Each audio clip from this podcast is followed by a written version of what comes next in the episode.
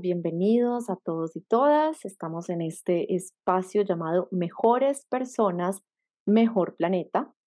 Yo soy Sara Mesa, soy la creadora de este podcast y hoy les traigo un invitado muy, muy, muy especial, que es el doctor Santiago Rojas, un colega que admiro muchísimo, pero sobre todo por la persona que es. Él trabaja como médico, es escritor, autor de más de ocho libros. ¿Cuántos son, Doc? Ya. Son bastantes. 15, creo, algo así. Ahorita estaba buscando y tenía diferentes eh, números y cifras, entonces dije, bueno, voy a decir más de. Conferencista. Eso ya, ya pasó, todo lo que ya pasado ya pasó. Así es. Es conferencista y he tenido pues el placer de asistir a varias de sus conferencias el año pasado. También dirige un programa que se llama Sanamente en Caracol y así fue que nos conocimos porque él me entrevistó a mí cuando yo acababa de sacar mi libro Tu Cerebro. Tiene un podcast que se llama Notas de Luz, que estoy pegada, escuchando muy feliz. Y pues es una persona que yo creo que muchos de ustedes conocen, conocen mucho de su trabajo y la idea de esta conversación de hoy es que nos metamos un poco en esos vericuetos del bosque de la mente del doctor Santiago, porque cada que él habla de un tema tiene una manera muy chévere y como tejida de hablar de los temas, o sea, sus temas se van entrelazando así como el bosque que tanto le gusta y como la naturaleza con la que tanto se relaciona. Entonces espero que este sea un viaje maravilloso por la mente del doctor Santiago. Doctor, bienvenido. ¿Cómo estás? Muy bien, qué honor y qué gusto, mi querida Sara, doctora Sara Mesa. Estoy aquí honrado de participar. Muchas gracias, muchas gracias, porque creo que todos vamos a recibir mucho de ti en este espacio. De todos los temas que he tenido, pues como la felicidad de exponerme, que tú has tratado y has analizado a fondo, tengo aquí una lista como de mis temas elegidos y me llegó por casualidad justo esta mañana una frase de nuestro amigo el doctor Carvajal que decía que la culpa y el miedo son las emociones más duras o más fuertes y tristes que una persona puede tener. Y yo estaba justo ayer analizando desde mi posición de mujer, que yo creo que tú también has analizado bastante a nuestro género. ¿Por qué las mujeres vivíamos constantemente con culpa y con miedo? Porque tenía una reunión con mis amigas, entonces debía dejar a mis hijos en la noche, no darles la buena noche, no acostarlos en su cama, no contarles el cuento para tener un espacio para mí de celebración con mis amigas. Entonces me sentía absolutamente culpable y también siempre con un pequeño miedo de ¿y si me pasa algo? Y cada que me monto a un avión, ¿y si me pasa algo? Entonces quisiera que tú nos cuentes un poco tu visión de estas dos que creo que son como con un origen ancestral similar. Voy a contarlo desde dos lugares diferentes y voy a sumarle algo más, que es la sensación de soledad. Cuando uno hace una aproximación a su realidad existencial, a la conciencia que habita en todo, que es la misma que hay en los seres de la naturaleza y en los humanos. Hay una conciencia que me integra, que es la Pachamama, la conciencia de Gaia. Uno se da cuenta que para llegar a ella tiene que pasar tres gladiadores, tres grandes manifestaciones del ego. Para mí son las tres caras del ego y son culpa, temor y soledad. Esa sería la tercera, la sensación de no ser nada, de no valer nada, que es un vacío, pero es un vacío que es bien interesante, porque cada una de esas tres, cuando uno las toca en su esencia, está muy cerca de conocer lo que somos. Pero esas son las mismas distracciones como las grandes aventuras que hay que vivir. Y nuestra sociedad, voy a meterme entonces, voy a seguir después y les cuento un poquito el viaje interior, porque es donde uno lo puede ver de frente el miedo ver de frente la culpa y ver de frente la sensación de soledad. Pero para eso, antes de llegar a lo personal, que es de lo mismo para cualquier ser humano, es decir, que esta sociedad ha tratado de poner a la mujer en un lugar de utilitarismo, porque es una sociedad donde el ego precisamente ha sido, no es una sociedad ecológica, sino ecológica, y donde lo masculino ha dominado durante muchas, muchas generaciones.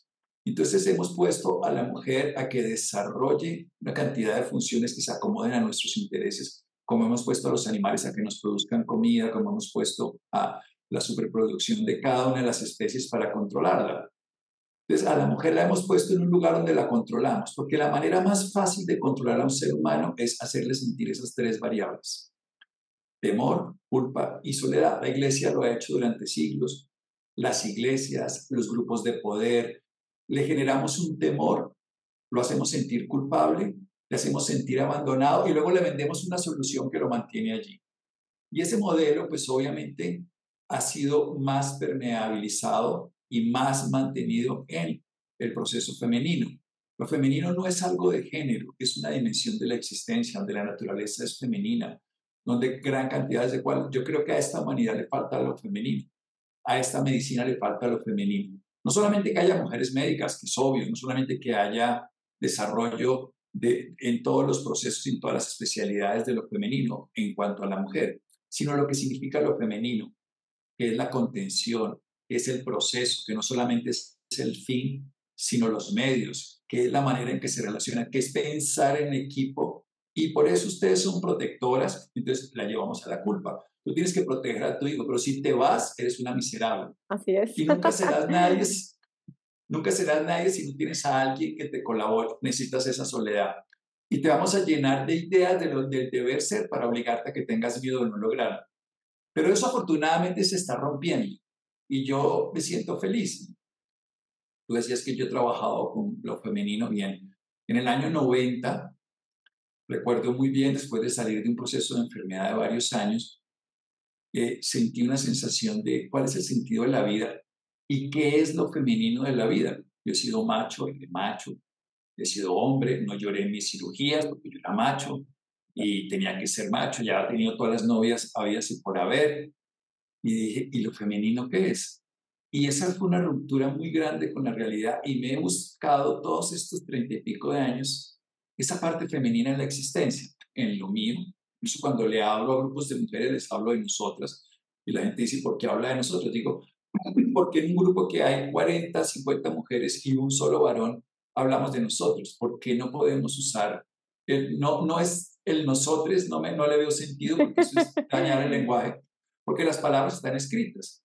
El nosotros involucra en un grupo heterogéneo. Cuando es masculino, bien, pero cuando es masculino menor y femenino mayor, pues mejor que sea nosotras. Lo interesante es que esas tres caras hay que conocerlas, culpa, temor y soledad. Y las tres son el revestimiento del ego, que como el ego domina, pues a la mujer que ha sido dominada se les ha impuesto más, pero que son en realidad falsas expresiones de la sociedad que tenemos que conocer.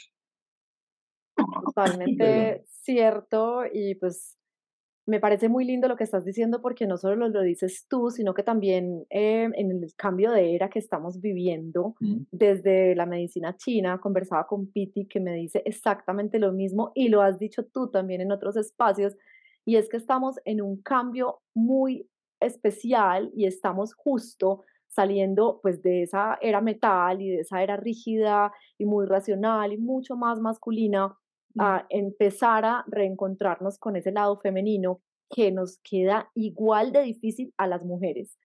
Te lo digo desde mi género, porque claro, tenemos que ser, o sea, la todopoderosa, la que, tal y como dices en tu libro de la segunda primavera, que me parece también el título más lindo, pues porque es ese es exactamente el título. Yo lo tengo en mi mente como la segunda primavera, pero desde que lo vi te dije que es esta hermosura, pues porque estamos como todo el tiempo hemos sido metidas en un cajoncito totalmente rígido y cumpliendo con un montón de parámetros de la sociedad y tal y como tú dices, esa misma construcción de la sociedad poniéndonos cada vez más escaleras, más peldaños, más ítems que cumplir no solo tiene que ser la persona que está en la casa, sino que tiene que estar también en la calle.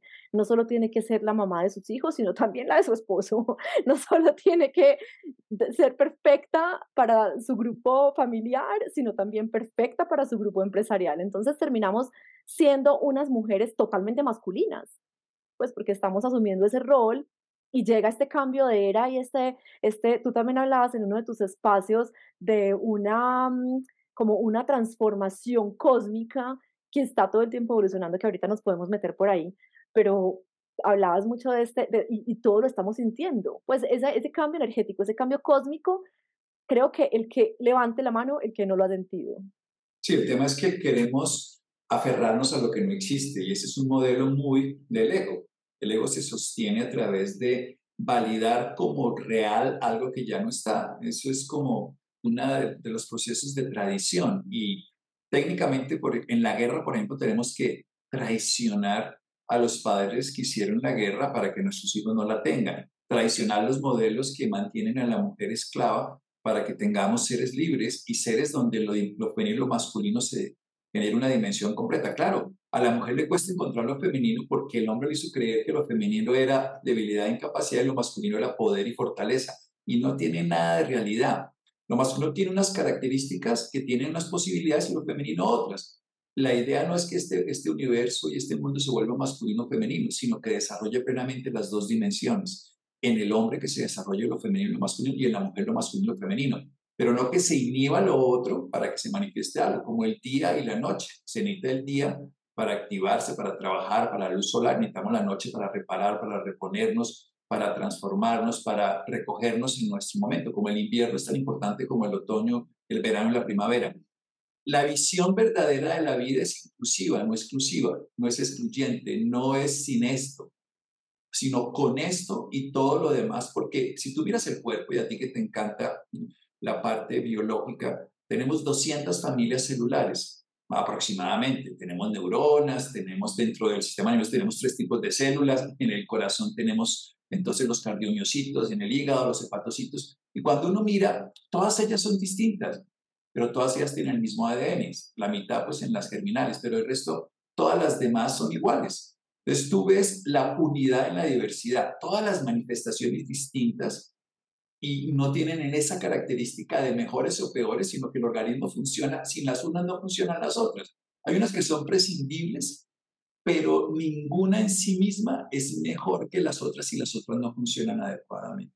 Y eso me parece que es lo que tenemos que entender, que esto es un solo cuerpo llamado ser humano y que hay un solo cuerpo que se llama humanidad y que tiene rasgos de características masculinas y femeninas, de posibilidades y de limitaciones, de prioridades para solucionar como la equidad social y miles de cosas, pero también de un gran reto, que es descubrir quiénes somos. Y para mí ese es el reto de, estas tres cositas, el temor, la culpa y la soledad.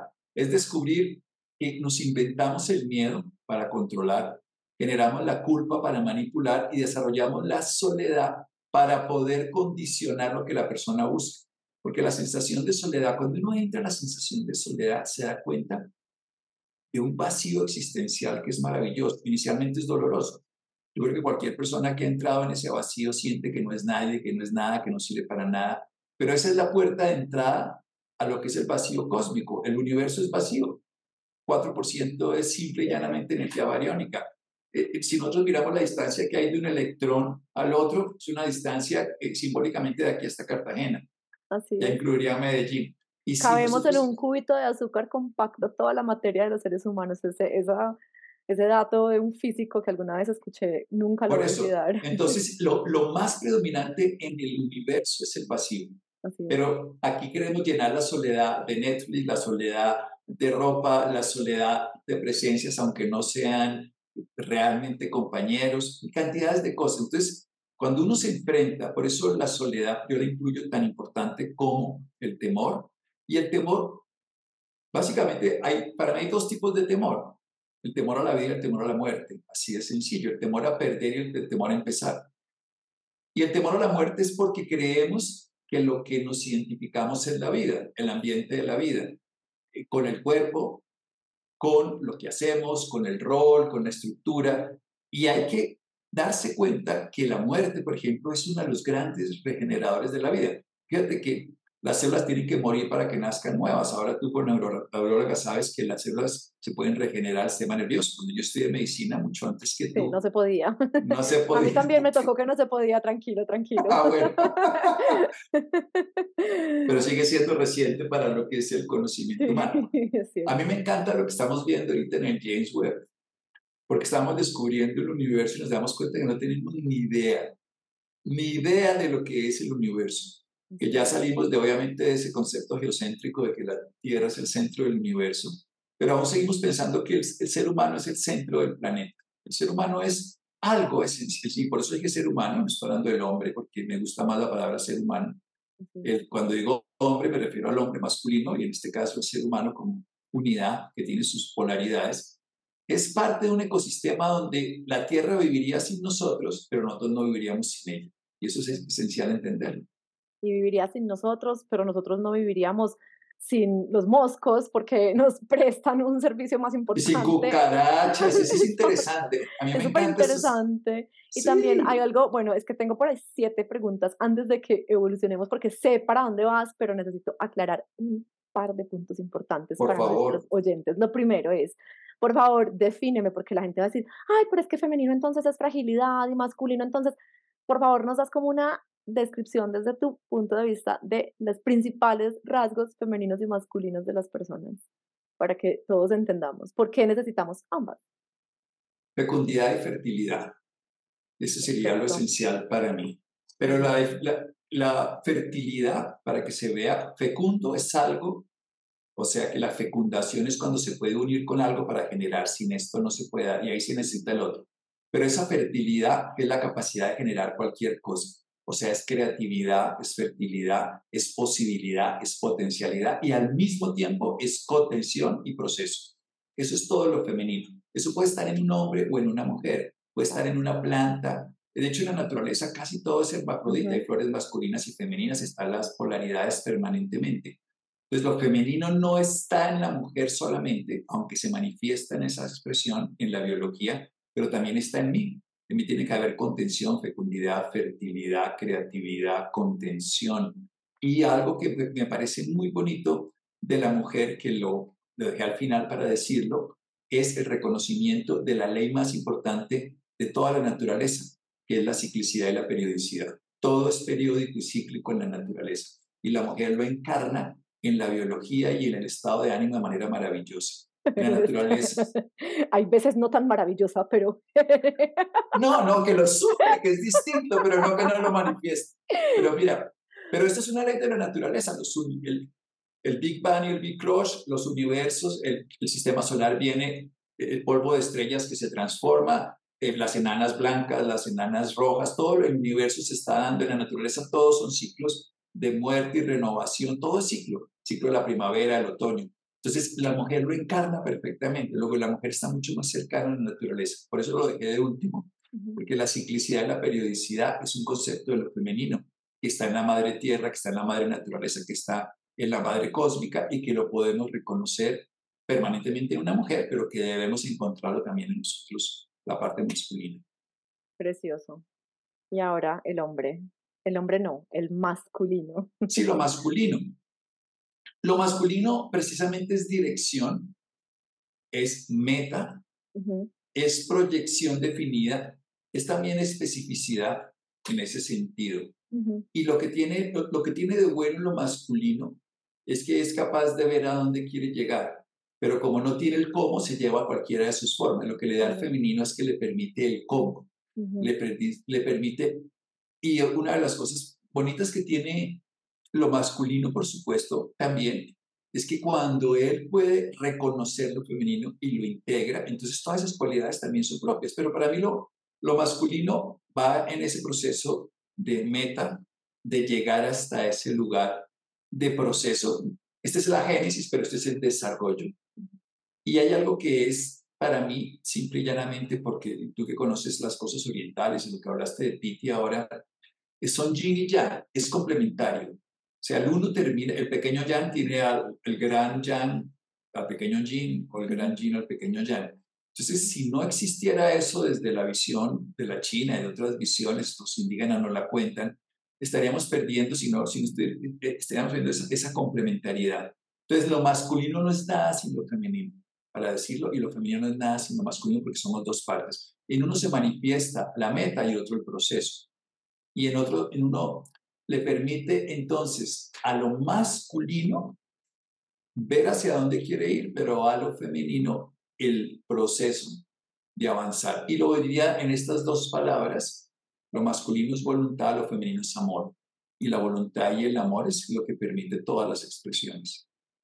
Esto me está haciendo pensar en algo y es cuando estoy en un balance, eh, no balance, desbalanceada con esas dos sustancias de mi vida, cuando estoy muy enfocada en la meta y como muy enfocada en hacia dónde voy y pierdo parte de, mm, pues, de, mi proceso, inmediatamente pierdo la capacidad de dar amor.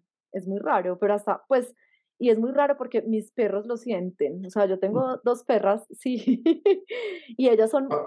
pues, son como animales muy afectuosas, pues, y me buscan. Y, y cuando yo estoy como, ah, necesito llegar a hacer esto porque tengo demasiado trabajo, porque ta, ta, ta, se ponen súper intensas. Son como, pero vení, o sea, tenés que darnos amor, es muy raro, pero ahí mismo lo siento, lo siento impresionante. Y cuando me detengo y les doy amor, como que vuelvo y me, me paro en, el, en la raíz de lo que debo ser.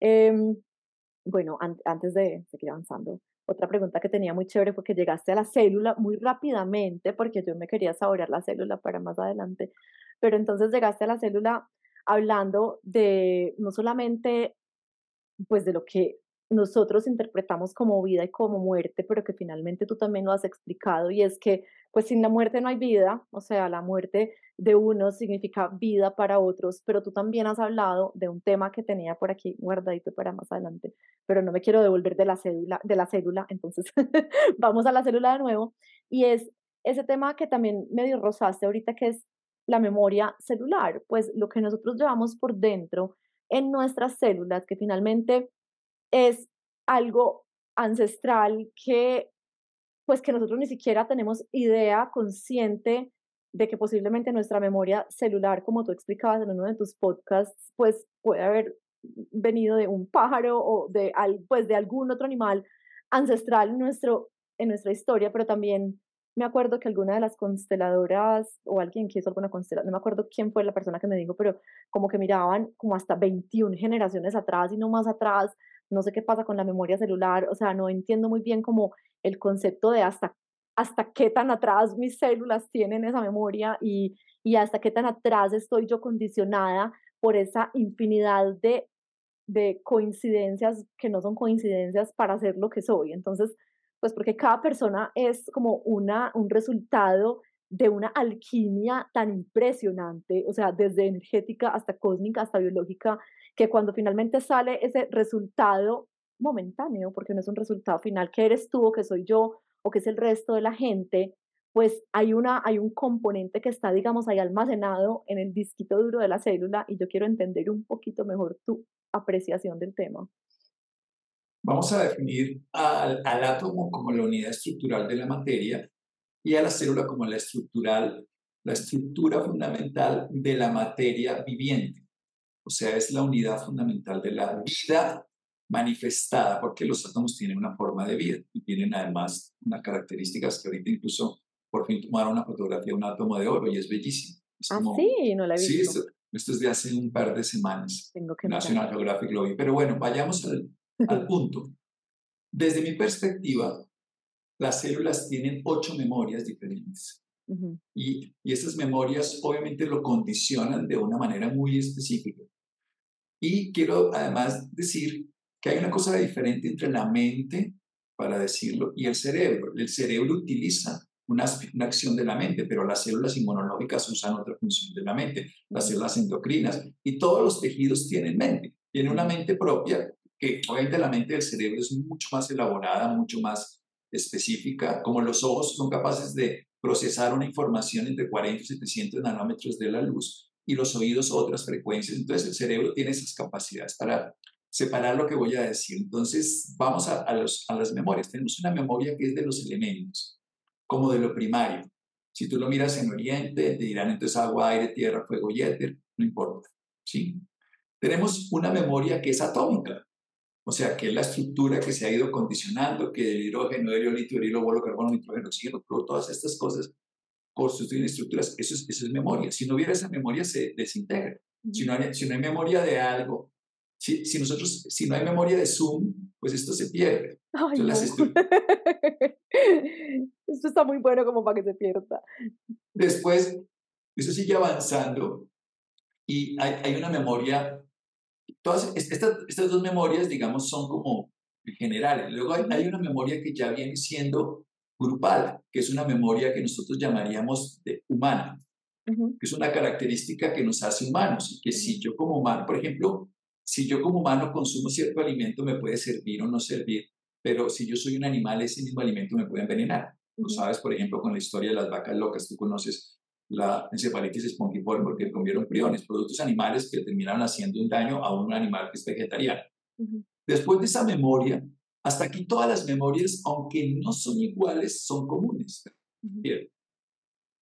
Es común las historias de los elementos en toda la creación, es común la historia, porque los elementos son esas vibraciones que se constituyen en formas, que son los átomos y las moléculas. Y esas moléculas se estructuran en capacidades humanas y hace que seamos humanos. Pero después viene una que es genética, que ya empieza a, a diferenciarte a ti de mí. Porque esa expresión genética hace que tú seas, además por tus cromosomas, tengas rasgos genitales femeninos y caracteres femeninos, pero también tienes un color de piel y unas características que heredaron tus ancestros particulares. Y ahí evidentemente son muchas generaciones. Lo que te quiero decir es que hasta donde íbamos eran todas las generaciones eran los ancestros animales, los vegetales, los marinos, todo lo que dice la medicina tradicional china. Ya de aquí en adelante empezamos a tener memorias mucho más particulares. Ya esas últimas memorias que vamos a hablar son memorias diferentes. Fíjate, cuando uno estudia neurociencia, y voy a hacer un paréntesis, uno habla de una memoria a corto plazo, una memoria sensorial y una memoria a largo plazo.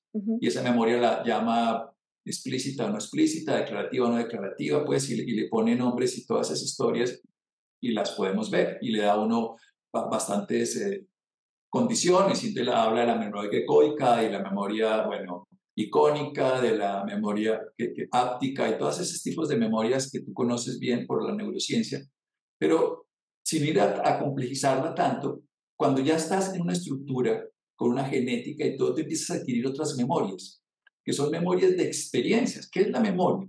Es el atesoramiento de una experiencia a manera de información. Pero tú tienes una memoria, por ejemplo, corporal, que, que a mí me gusta mucho entender que este cuerpo es memoria.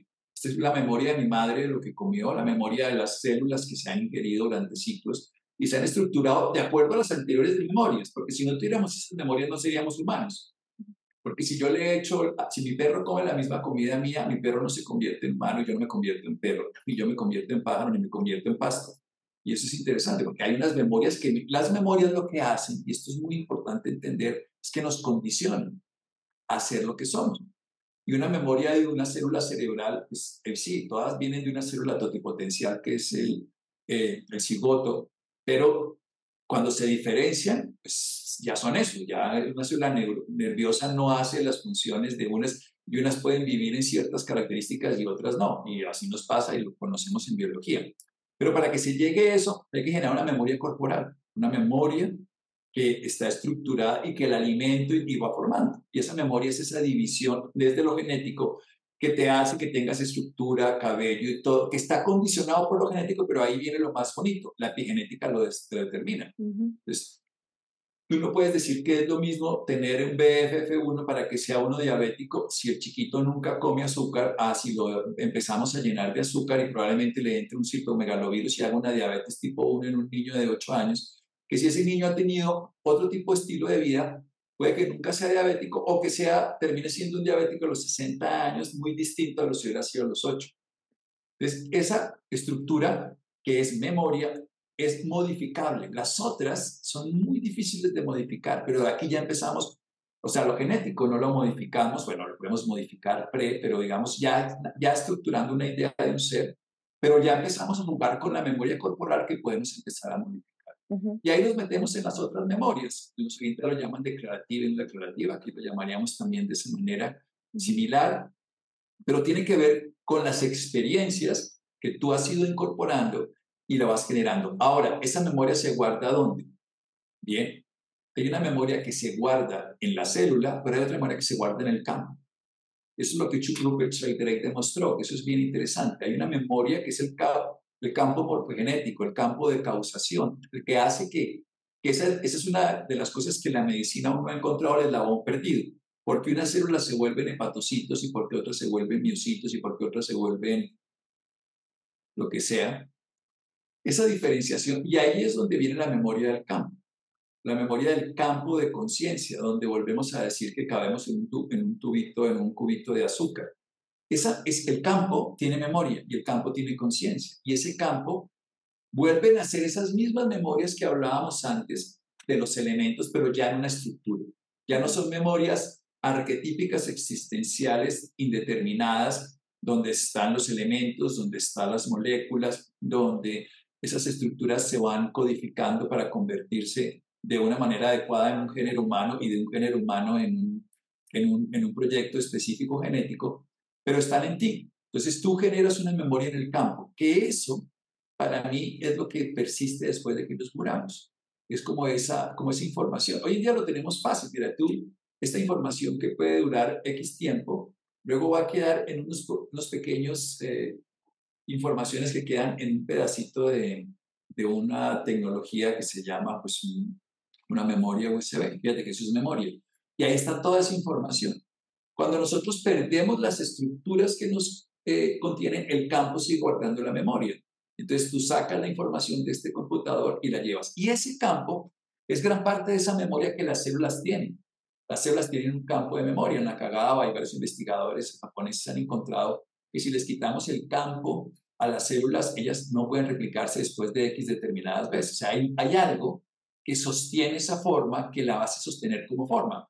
Le podemos poner palabra alma, campo de conciencia. Eh, la palabra ya es algo eh, que simplemente es para ponerle un tipo de determinación. Pero para volver a lo puntual, la célula es capaz de manifestar la expresión de la memoria en sus estructuras, en el núcleo. El núcleo, por ejemplo, es muy importante como biblioteca, pero la realidad de la vida está más en el citoplasma. O sea, en el citoplasma está la experiencia, mientras que la biblioteca, la, la biblioteca es la que guarda la información y luego de ahí se sacan procesos, pero la que se está viviendo es el citoplasma. Y la vida es un intercambio de membranas a través de esa interacción del citoplasma con el mundo externo y el citoplasma conteniendo el núcleo para que no se destruya, para que no se lesione, para que no se agreda, para que no se pierda la memoria institucional. Ahora que sacan de todos los ministerios, por ejemplo, a todos los personajes que son la memoria histórica, se pierde un bagaje de experiencia gigantesco. No hay que acabar con la memoria, lo que hay es que actualizarla y activarla como hacemos permanentemente. A mí me gusta mucho la palabra de Facundo Nanes, este neurocientífico argentino, dice que la memoria es el último recuerdo, que la memoria es una pantalla de Word donde yo reescribo permanentemente hasta que me doy cuenta que puedo escribir una nueva realidad y grabarla nuevamente. Entonces, la memoria es algo que se procesa permanentemente y el pensamiento es un movimiento de la memoria. Todas las células tienen memoria tienen estos ocho tipos de memoria, unas son generales y otras cuatro son particulares, están contenidas dentro de la forma y dentro del campo y se pueden adaptar de acuerdo a la experiencia que la vamos modificando, sin que pierdan su ancestralidad. O sea, no, no le podemos tener una célula. Fíjate que si hay células que, que tú debes conocer la historia de estas células de cáncer, que, de cáncer de, de ovario, que siguen vivas desde el año 50 y pico que se replican, o, o, o la famosa medusa que es capaz de rehacerse de sí mismo. Eso es como todo en la vida, siempre hay experiencias que nos mantienen, porque la medusa es una sola célula y se reproduce a sí misma eternamente, y por eso tenemos medusas de miles de años que no se desaparecen. Pero nuestras células, salvo las germinales, están diseñadas para morir, porque tienen un tiempo de caducidad que es parte de la biología, que es para poderse renovar. Si no nos muriéramos, nuestras células no serían capaces de adaptarse. Cuando se mueren, la información que queda a la siguiente la puede procesar mejor acabamos el 3G, sacamos la información de los datos y lo ponemos en el 4G, funciona mejor el 4G. Se muere el, 4G, traemos la información y la dejamos aquí. Y la información está en el campo, lo que pasa es que se guarda en forma de expresión a través de la célula. Pero ese campo no sé si me haga entender. Yo te entiendo todo hasta el punto al cual yo siempre llego, pues yo creo que chiquita yo llegaba, pero de una forma un poquitico más eh, pintoresca. Pero, pero ya, te hago la, la, la, pregunta de, bueno, mentiras, voy para esa primera pregunta y es, ¿cuándo te diste cuenta tú como ser humano que éramos un puntico que conformaba ese campo? Pues porque yo, por ejemplo, me di cuenta cuando era una niña chiquita, pero lo veía con, con esa sensación como de, de hormiguita, o sea, digamos que lo veía cuando entendí qué era el universo y cuando en mi cerebro empecé a procesar las cifras absurdas, porque no sé si han visto alguna vez algún documental del universo que le muestran a uno pues como la proporción de la Tierra y la galaxia y ta, ta, ta, ta, ta, y uno empieza como a decir, pues ya se le empieza como a derramar del cerebro la proporción de decir, soy una cosita, soy un puntico, entonces a mí eso me producía chiquita como esa sensación de, esto es vasto y yo soy miniatura, pero ¿por qué me siento como, como si igual el universo todavía fuera mi universo. Hasta ahí llegué pues como en mi,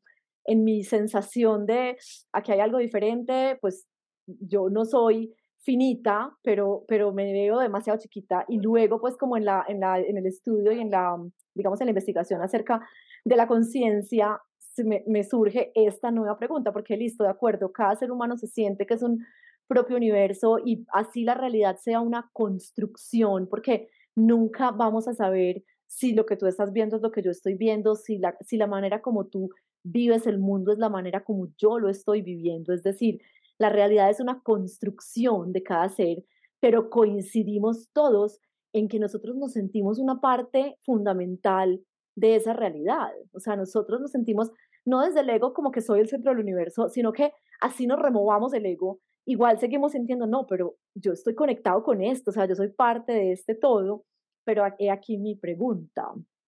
Ese campo que algunos llaman conciencia universal, ¿tiene conciencia?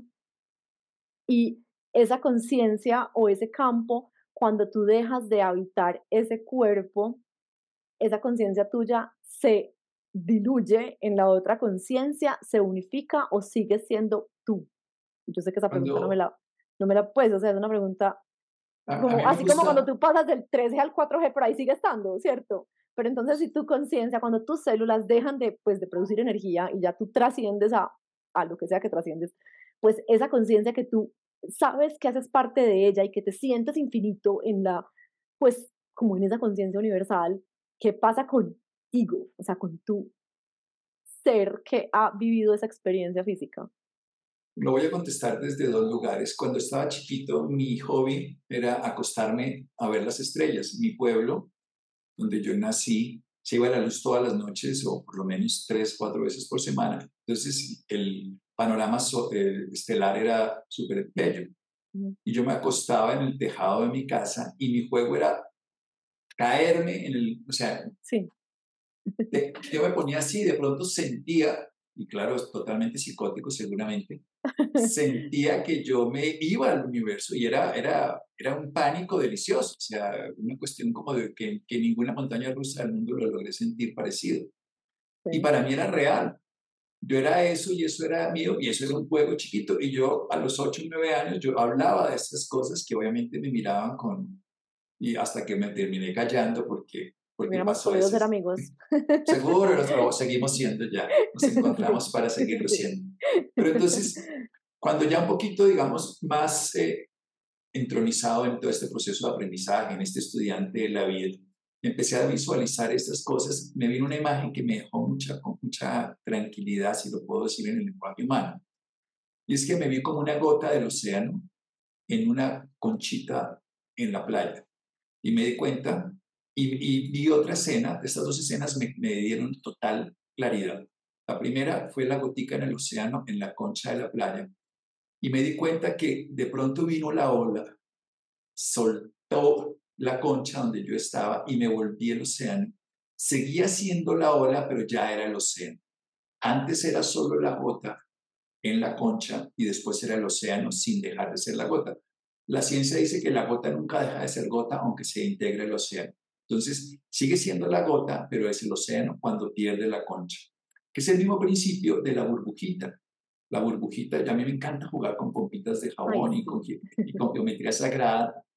Yo hago, les, y además si uno les echa azúcar y glicerina, entonces duran más tiempo. Bueno, eso ya es otro cuento. Me tienes que enseñar para mis hijos. Sí, porque si uno les echa azúcar, glicerina, jabón y agua en proporciones iguales y no las mezcla mucho, es, eso genera que las, la, la, parte hidrófoba y la parte hidrofílica se, se repelen, pues obviamente, y entonces la burbuja aguanta y no se rompe. Tú la puedes jugar y, y, jugar con ella. Pero bueno, bueno, me encantan las pompas. El cuento es que la pompita de jabón, y es, es que lo explico de esa manera, lo que voy a decir es porque esa pompita casi no se rompe. Y esa es, la, esa es la estructura. El aire que está dentro de la pompita y el que está afuera es el mismo, pero mientras la pompita lo tenga lado piensa que es propio. Cuando la pompita se rompe, el aire se vuelve de otro. Y a, mí al principio la respiración es el que mejor me lo explica en lo cotidiano, porque el aire que tú respiras y el que yo respiro es el mismo.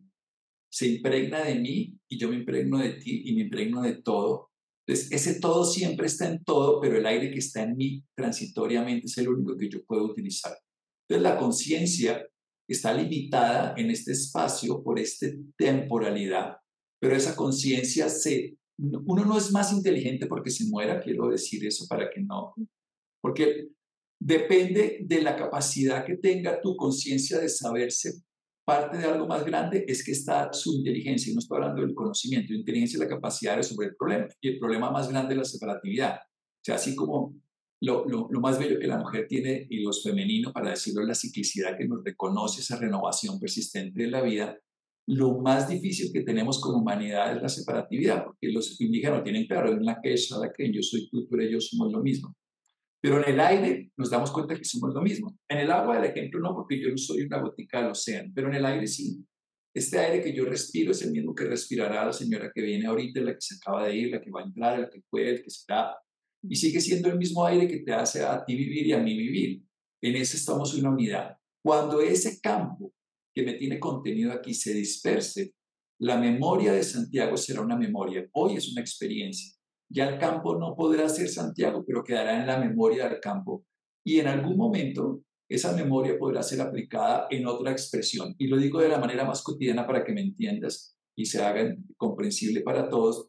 Somos actores que tenemos personajes. Apenas se acaba el papel dentro de la obra, Podemos guardar parte de la memoria de esa información, pero actuaremos de otra manera diferente. Pero seguiremos guardando en la memoria el personaje que actuamos en esa representación. Hermoso. Me hiciste pensar en algo que ahí mismo me acordé de eso y dije, ve, de pronto yo sí había recibido un poco de la respuesta, pero la estaba mirando hacia afuera y es que hace poco murió un bebé y pues esas experiencias son muy duras. Una persona cercana a mí perdió un bebé. Por supuesto. Y, mm, y yo no sabía como es más, no he sido capaz como de hablar con sus abuelos, que realmente son las personas cercanas a mí, del tema profundamente, pero lo único que a mí se me ocurrió decirles era, pues que transmitirles era, somos las olas y somos el mar, eternos en nuestra impermanencia. Fue, siempre dije, somos las olas y somos el mar, eternos en nuestra impermanencia. Llegamos a una playa y nos desaparecemos como olas, pero no como océano, ni como lo que seguimos siendo que es vida. ¿no?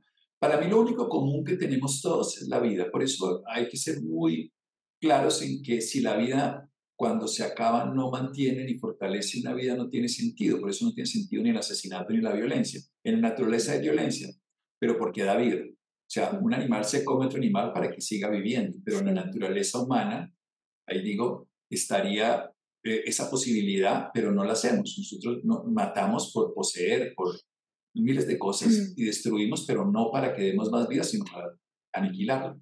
Pero ¿por qué nos pasó eso? Hace poquito hablando con mi hijo de cinco años, que es un ser bastante analítico, me decía, pero mamá, ¿cómo? Pero ¿cómo pasamos de ser? Porque me tocó sacarle una foto de National Geographic de la evolución de los últimos, pues desde desde el pre-Homo sapiens como para que él viera cómo era, digamos, la evolución, o sea, pero cómo, cómo, cómo pasamos de ser ese miquito a ser, pues a evolucionar a ser un ser humano y por qué en ese camino el ser humano se vuelve el único animal que quiere destruir su entorno. Pues, o sea, ¿qué, qué pasó ahí? ¿Por qué tenemos como ese egoísmo implantado si éramos un animalito más que podíamos vivir en armonía? A mí me cuesta demasiado. O sea, yo creo que la, la variable... Miedo, culpa y soledad. Para mí, volvemos a Volvemos al principio. Claro. Volvemos al principio. Porque nos, nos llenamos de miedo y miedo a perder porque creemos que poseemos y poseemos porque creemos que no tenemos, entonces queremos que poseer. A mí me encantan los aborígenes de la sierra que dicen que ellos son totalmente poseedores del cosmos y por eso no necesitan nada. Nos generamos una cantidad de necesidades que son absolutamente sociales. Hay que entender que cualquier ser humano hoy, y, y por supuesto quiero resaltar que en La Guajira se mueren niños de hambre y esto no tiene sentido en esta civilización moderna, pero cualquier hoy persona con cierta capacidad adquisitiva, así tenga un sueldo mínimo, tiene una vida equivalente al del mejor monarca de hace 200 o 300 años. Antiguamente la, disponibilidad de agua, de, de condiciones de vida, eh, son muy, muy asequibles para el 99% de la población, independientemente de que haya, haya discriminación, inequidad, todo eso que hay que trabajar. Lo que quiero decir es, la humanidad ha favorecido muchísimas funciones de comodidad y de bienestar, pero lo que necesita crecer es en, la integración de lo que es, de la conciencia, de la humanidad, de pensar como humanidad. Quiero decir, el mundo externo es mucho mejor para cualquier persona promedio de hoy que lo que fue para cualquier súper desarrollado hace 200 años, pero esto tiene que crecer de la misma manera. Eso es lo que quiero decir para dejarlo en ese contexto.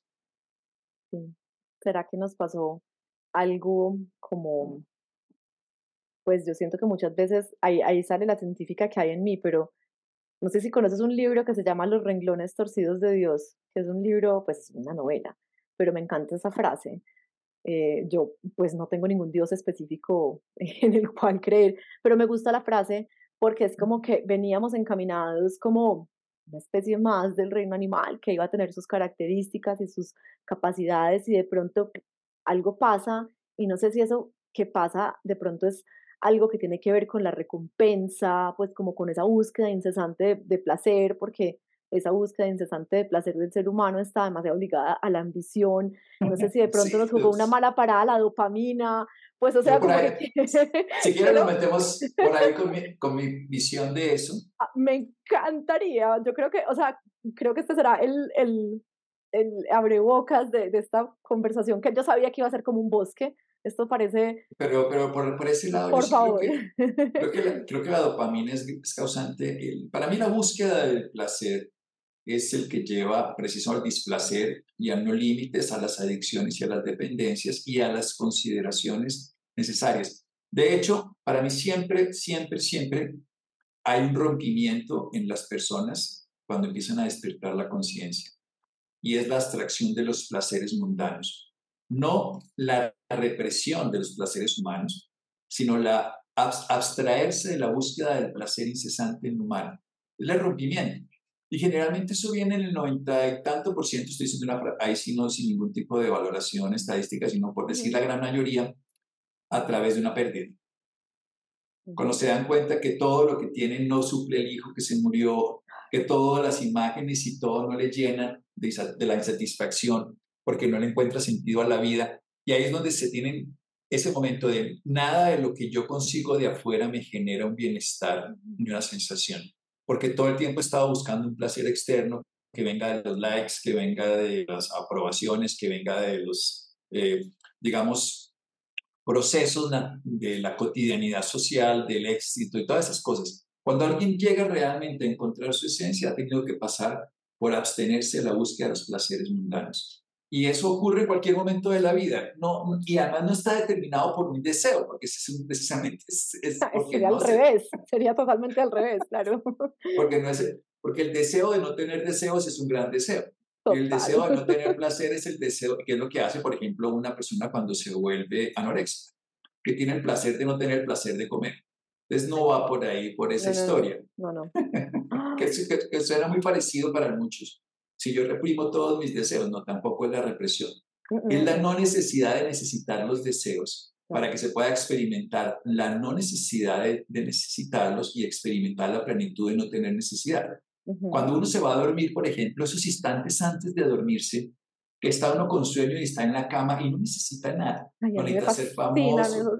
Ese instante, es, no, no, es una delicia. La, la, ropa está torcida, estás con la pestañina, digo en tu caso, lo que sea torcida, la, la falda está así, estás fea, gorda, bonita, alta, flaca, con hambre, todo lo que sea, y no tienes ninguna necesidad, ese es un momento de plenitud.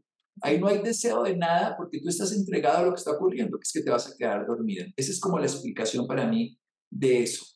Es no necesitar nada porque lo que está ocurriendo ya es suficiente y, no, y es vivir de una manera muy sencilla. Es no saber nada, porque en ese momento no tienes que saber nada y no desear que pase nada diferente. Ese momento es el momento que es el que se está descubriendo la conciencia. Esas dos cositas que son súper sencillas en ese momento y en otros momentos no. Y es saber que no sabemos nada. Porque en ese momento, ¿qué importa que tú sepas eh, la circunvolución del símbolo?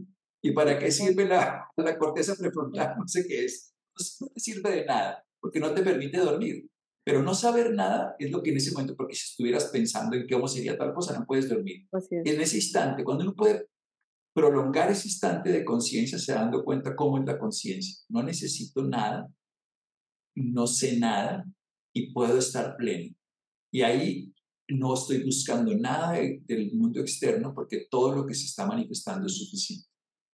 Y eso lo, es maravilloso. Lo más lindo y es la maestría de nuestros amigos de Nuevo del Oriente, con su conciencia plena o atención plena o pues awareness que, que mm, realmente sí han llegado a una maestría, pero también tiene otra, hay dos momentos así, Doc. El primero es el que tú estás diciendo de la no necesidad y la awareness, pues digamos, bastante eh, practicada en el budismo y en otras, otras tradiciones ancestrales, principalmente en el Oriente, pero también en, en Occidente, obviamente. Pero hay otra que es diferente, que es cuando estás haciendo algo que te encanta hacer y te alejas del resto del mundo, que es el estado de flow, que Mikhail sí. Mihaly también describe, pero son los dos polos de nuevo porque volvemos a los dos polos de donde empezamos, de la el hermoso complemento. Ah, claro, tú necesitas lo otro porque no necesitas estar todo el día para quedarte dormido. Claro. Lo que pasa es que en ese instante es que nos damos cuenta que sin necesitar nada podemos estar plenos y haciendo todo también, también. podemos estar. Así es. Pero en ambos estados estamos experimentando la plenitud del, del momento. Así es, y, ojalá. Y estamos tan abiertos como un niño para aprender, porque un niño cuando está en esa actitud de aprendizaje está pleno, porque no sabe nada, pero todo es posible. En este caso no sabe nada, pero no importa. Y en este caso no sabe nada, pero todo es posible. Porque aquí no importa porque me duermo y aquí me abro a lo que sea para que se vuelva parte de la experiencia.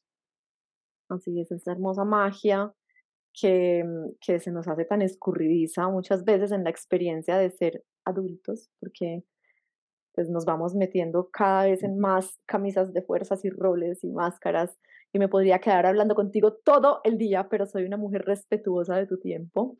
Em, yo creo que, bueno, me, me, faltaron, me faltaron muchas cosas por, por llegar a ellas, pero espero que me vuelvas a dar otro espacio de... Será un honor, por Dios, es un eh, Sí, un súper, súper, súper gusto. ¿Con qué idea, reflexión, frase, mm, recomendación, inspiración quieres dejar a nuestros oyentes el día de hoy? Yo creo que ahí, parafraseando algunas de estas cosas que hemos hablado y de otros autores, pues simplemente volvamos a la a la historia de la sabiduría saber que no sé nada y el amor saber que soy todo y moverme en esas dos todo el tiempo. La sabiduría es el Buda, el amor es el Cristo, es saber que no sabemos para estar dispuestos todo el tiempo a la maravillosa oportunidad de aprender, pero hacerlo con amor.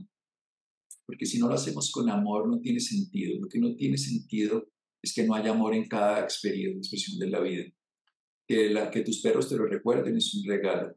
Es un regalo. Pues Porque sin, sin, amor es muy árido. Es si todo lo hiciera, sin amor es muy dura la vida, sin amor, sin amor no tiene sentido. Yo, yo cada día lo veo en los pacientes cuando las informaciones que les damos a veces los llevan a una angustia desbordada. Así que, por favor, experimentemos la vida con esa condición de no saberla, no saber nada para poderla vivir como un niño pero jamás dejemos de mano de experimentarla con amor. No sabemos nada, pero somos amor. Entonces seamos amor no sabiendo nada para experimentarlo todo. Es verdad. Y cuando uno lo hace y fluye, dice, ay, tan fácil, y después se le olvida. Bueno, pero estamos en este. en este estamos en, este, en este aprendizaje constante. Sí, y, y, es una aventura deliciosa porque la, la, gran ventaja, como dirían los enamorados, de las peleas son los reencuentros, pues en este caso de las caídas son las levantadas. Maravilloso, pues no, no vamos a agregar ni una palabra más porque cerraste con broche de oro. Te mando un abrazo gigante. Ha sido un enorme placer. Vienes a Medellín pronto, vamos a estar en el mismo evento, pero en días diferentes.